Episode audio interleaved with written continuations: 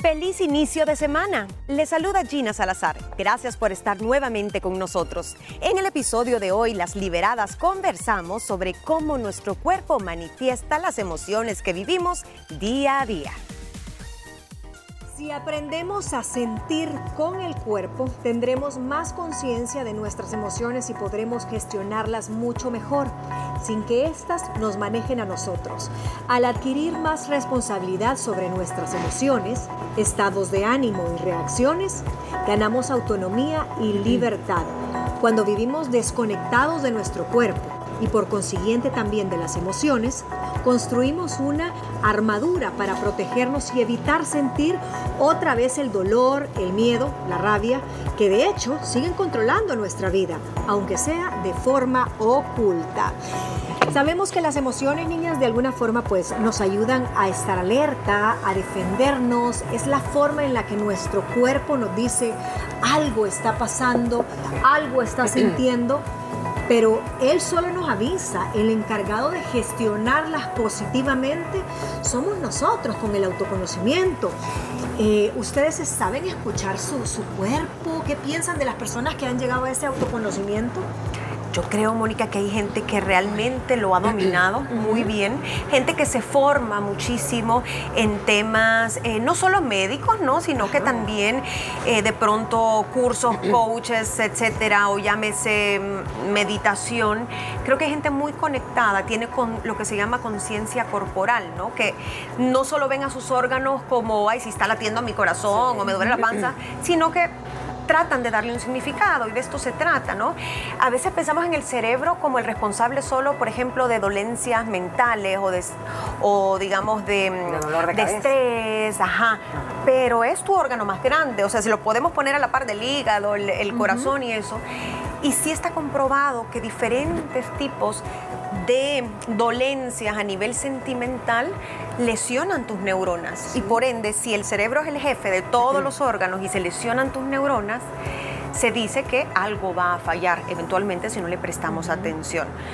Respondiendo a tu pregunta, en mi caso creo que mi, mi objetivo es leer y formarme más en inteligencia emocional porque por ahí va la cosa. Sí, antes de pasar a tu autoconcepción, eh, Ana Pau, a ver cómo tú, porque tú estás muy dada a este tema y sabemos que, que sos más experta que la mayoría en cómo somatizas y el tema de emociones y cuerpo, quiero darles un dato bien interesante y dice, cuando mantenemos un tan solo pensamiento negativo en la mente durante 60 segundos, o sea, un simple minutito, el sistema inmunitario queda durante aproximadamente 5 horas en una situación delicada. Imagínate, o sea, estás hablando de que estás poniendo en riesgo por un minuto de pensar negativamente. No, mira, este tema de verdad, y lo comentábamos las tres antes de iniciar el programa con todos ustedes, es un tema tan interesante que los, que los invitamos, de hecho, a toda nuestra audiencia, a que profundice un poquito más. Yo creo que si tuviéramos tanta información a la mano como la tenemos ahorita, cuando yo estaba un poco más jovencita, sería un antes y un después de muchas cosas, ¿me entiendes? Porque creo que el estrés, y lo mencionan muchas cosas de lo que hemos leído, es y será siendo uno de los grandes detonantes de un sinfín de, enfermedades. Y yo sí soy creyente y siempre lo hemos dicho, que escucha tu cuerpo, date el tiempo de escuchar a tu cuerpo cuando te empiezas a sentir mal. Yo les compartí a las dos que, había, que hay un diccionario, eh, hay una rama exactamente, y aquí la traigo, que se llama biodescodificación. Yo ya lo había escuchado en algunas ocasiones, yo les compartí que mucho eh, tiempo practiqué eh, yoga y hablaba mucho de eso, escucha tu cuerpo, a tu yo interno, date, cierra los ojos, cómo está tu pulso, cómo está tu ritmo, si estás enojada, si estás alegre, bla, bla, bla. Entonces, esto estudia y va de la mano y le sirve para muchos doctores eh, darte cuenta de cómo ciertas emociones que tú puedes traer desde tu niñez te pueden llegar a afectar en un sinfín de enfermedades, tanto en la piel, en el estómago, en la cabeza, es sinfín. Entonces, eh, para mí ese es un tema bastante interesante que hasta nuestros hijos, desde chiquitos, deberíamos de intentar. Y yo creo que tenemos la responsabilidad de ir transmitiendo esa, esa nueva cultura, esa nueva forma de escuchar al cuerpo y de volver a lo básico. Hablábamos con el doctor hace un rato y, y uno de los puntos que tocábamos, más allá fuera de cámaras, es eso, o sea, tenemos que regresar a los orígenes, a la comida más simple, a la comida sin hormonas, a vivir con un poquito menos de tecnología que te estresa las 24 horas, porque el cuerpo siempre, siempre somatiza. Es, es como una olla de presión. En algún momento, tarde que temprano, esa válvula va a salir. Pero ¿cómo, cómo nuestro cuerpo somatiza las diferentes emociones? No le vamos a poner malas o buenas. La ira que es una de las, de las peores, o sea, es una persona irascible, una persona que pasa siempre enojada, la tensión en las mandíbulas, una especie de fuego en el estómago que cuando tenés esa cólera sentís que te quemás por dentro como que si sos el hombre antorcha, a la altura del plexo solar, o sea, en esta zona sentís que que realmente llega un fuego. Yo sí he llegado a sentir eso. En, así, a ese nivel de fuego en el plexo solar, sí lo he llegado a sentir en momentos muy puntuales. Que sube la temperatura, te, sentís caliente, literalmente. te las manos. Te tiembla la voz, sudoración. Puedes, hay gente que se le acelera mucho la respiración, como cuando estás listo para ir a pelear, porque la verdad es que a veces necesitamos sentir eso cuando tenemos que defendernos, pero cuando te embarga esa emoción, cuando ya no pensás, solo te vas a ir a los trancazos, entonces sí lo podés eh, somatizar.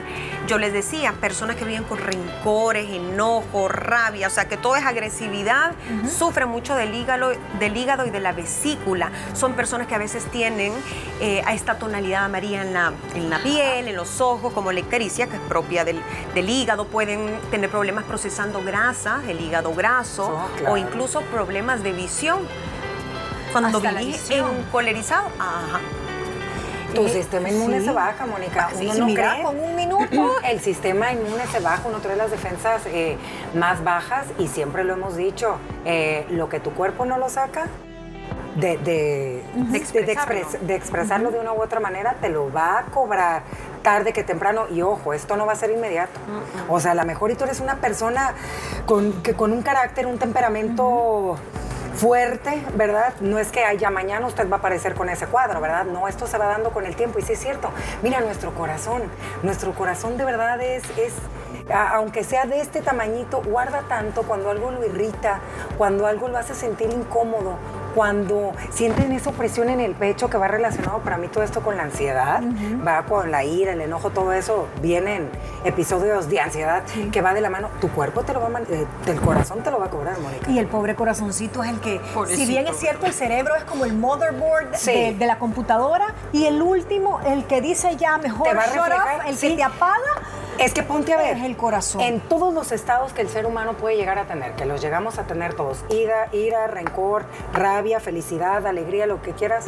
El corazón. El corazón. Sí. Palpita, todo el tiempo es él. Y, algo que nunca falla, que palpita rapidísimo, es cuando tenemos miedo, que es la próxima emoción. ¿Cómo somatizar el miedo? Si bien es cierto, es un mecanismo primitivo de supervivencia que nos dice algo va a pasar, es un mecanismo para sobrevivencia de la especie, desde algo tan básico como cruzar una calle y escuchar el ruido de un carro que te va a atropellar, o ver un precipicio y saber que te...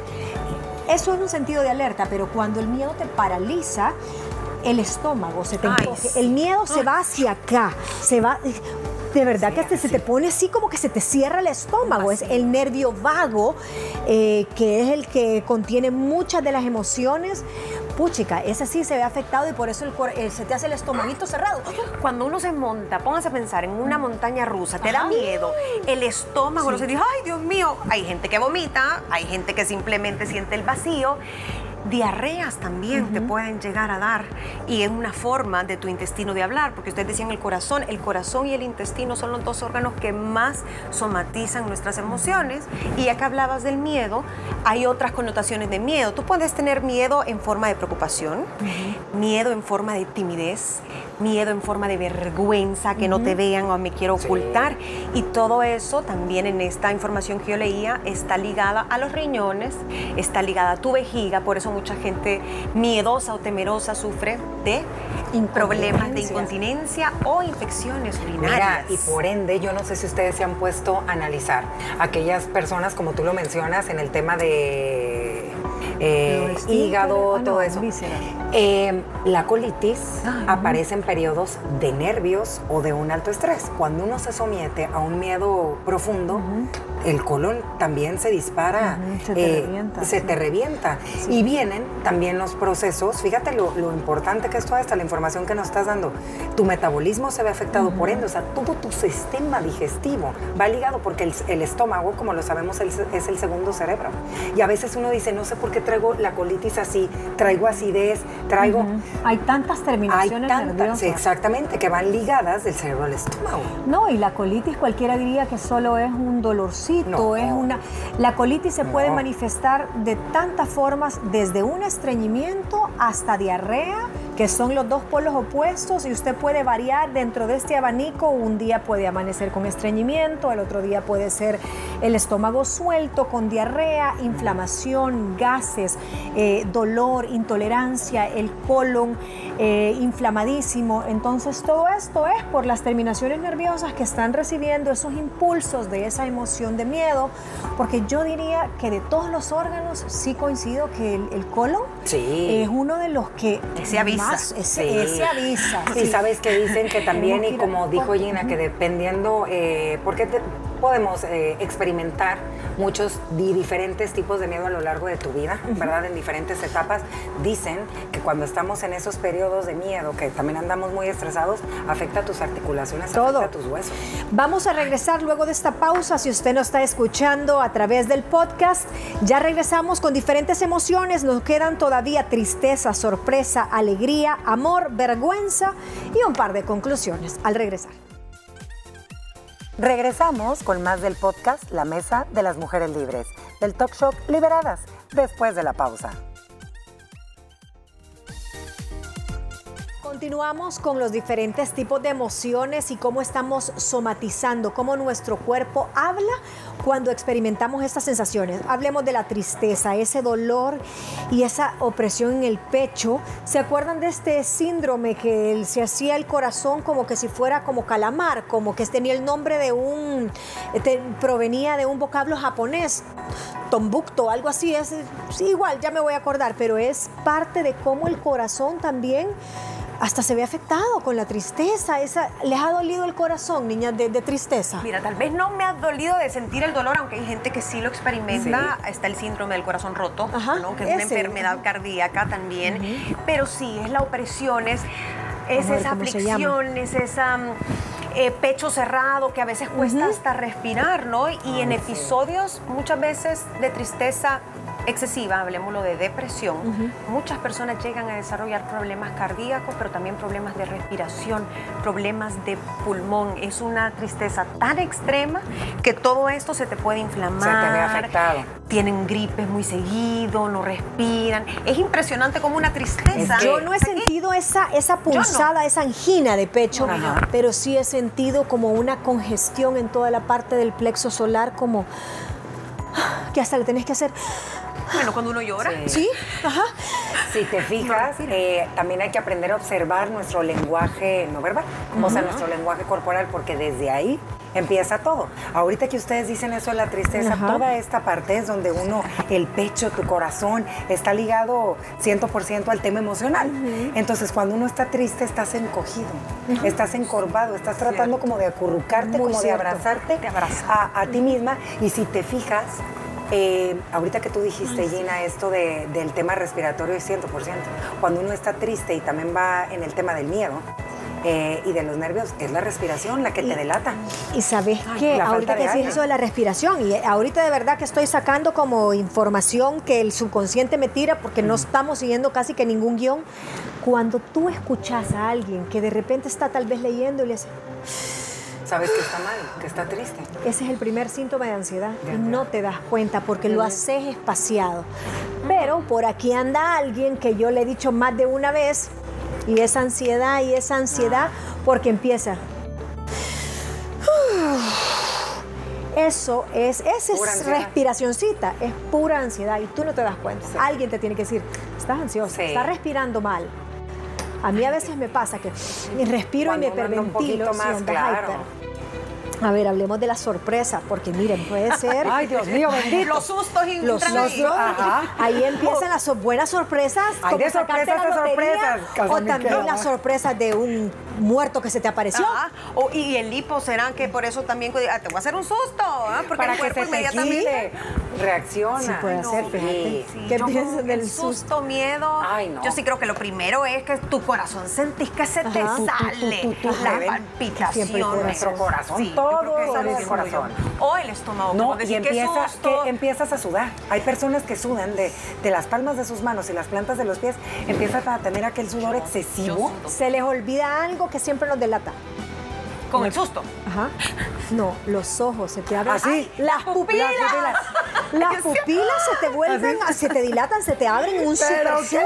Por eso dicen, te quedó el ojo cuadrado. Te quedó el ojo cuadrado de lo que Porque estás tu viendo. cerebro necesita abrir a lo máximo su pupila para entender bien qué está pasando. Entra también Y ponerte a salvo. la- los gestos de la boca. Mucha gente, el tema de, ajá, La mandíbula. la- ajá, si te fijas, yo creo que en el tema de las sorpresas, cuando tenemos este sentimiento, creo que aquí lo que nos delata es inmediatamente la respiración hacia adentro, ¿te fijas? Ajá.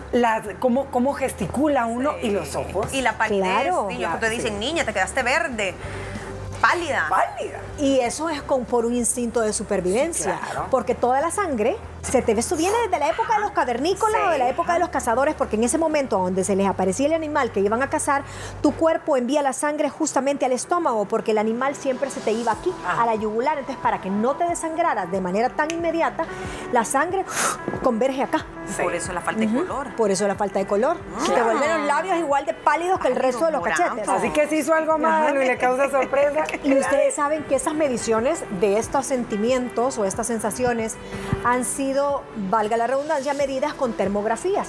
Entonces, las diferentes culturas, por ejemplo, la cultura asiática, sobre, eh, sobre todo la japonesa, tienden a enseñarte a esconder mucho las emociones, a ser aquella sumisa que no puede sonreír, que sobre todo en las mujeres. Pero el único que ha salido como coloración universal, a donde la termografía sale toditita como antorcha, no importa si sos cultura occidental, oriental, norte, sur, hemisferio, lo que sea, es el amor. Ay, El amor enciende, sí, Todo. el amor enciende. Ese no lo puede esconder nadie. No. No, fíjate, el, el universal. Pero bueno, las, son la alegría que es parte de cómo nos encendemos con el amor, porque el amor nos, nos genera alegría. ¿Cómo se manifiesta también la alegría? Igual La corazón. sonrisa. La Espérate, ¿y sonrisa. el corazón cómo Pela se pone dientes. otra vez? No, sí. Cuando estás muy alegre. Sí, los ojitos, miren la mirada. Hay gente que hasta, hasta llora de felicidad. Las lágrimas a veces Sí. es una expresión física eh, de felicidad, de tristeza, de muchas cosas. Pero yo sí creo que es la sonrisa y hasta los ojos, la mirada. Los ojos chispeantes, que yo les comenté la semana pasada, hace una semana les estaba comentando de alguien que desfiló al altar y que en los ojos salían así, chi, pero de verdad, Que es que ojos chispeantes, Dicen que, ¿cómo va esta, esta, este dicho? Dicen que los ojos son el reflejo del alma. El espejo del el, alma. espejo del alma, entonces tus ojos son como te encuentras en ese momento. Y también dicen que una sensación cálida te da el- la alegría, o sea, la alegría, el amor te da como, sentís Calidez. como calidez en el cuerpo, no sentís ese, ese frío de desolación, de un luto, de una Sí, es tristeza. cierto, cuando estás triste uno está frío. ujú. Estás frío. Ay, te- se nos acaba el tiempo, Ay, se no. nos acaba el tiempo, pero miren, en conclusión, eh, mencionarles que los sentimientos siempre, siempre van a tener una repercusión emocional en nuestros órganos, en nuestra psique, en nuestros terceros, porque esto es una cadena, Nos- nuestras emociones y cómo nosotros estamos reaccionando a ellas también afecta a nuestro esposo, a nuestros hijos, a la familia que nos rodea, porque se preocupa al vernos triste, eh, se pone colérica al vernos tal vez a nosotros que perdemos la paciencia. Entonces, de verdad hay que saber gestionar lo que estamos sintiendo, porque nuestro cuerpo tarde o temprano habla, que no, no espere a que su cuerpo grite y sea muy tarde. Escúchelo, aprenda a escuchar a su cuerpo. Gracias por escucharnos. ¿Qué te pareció el tema de hoy?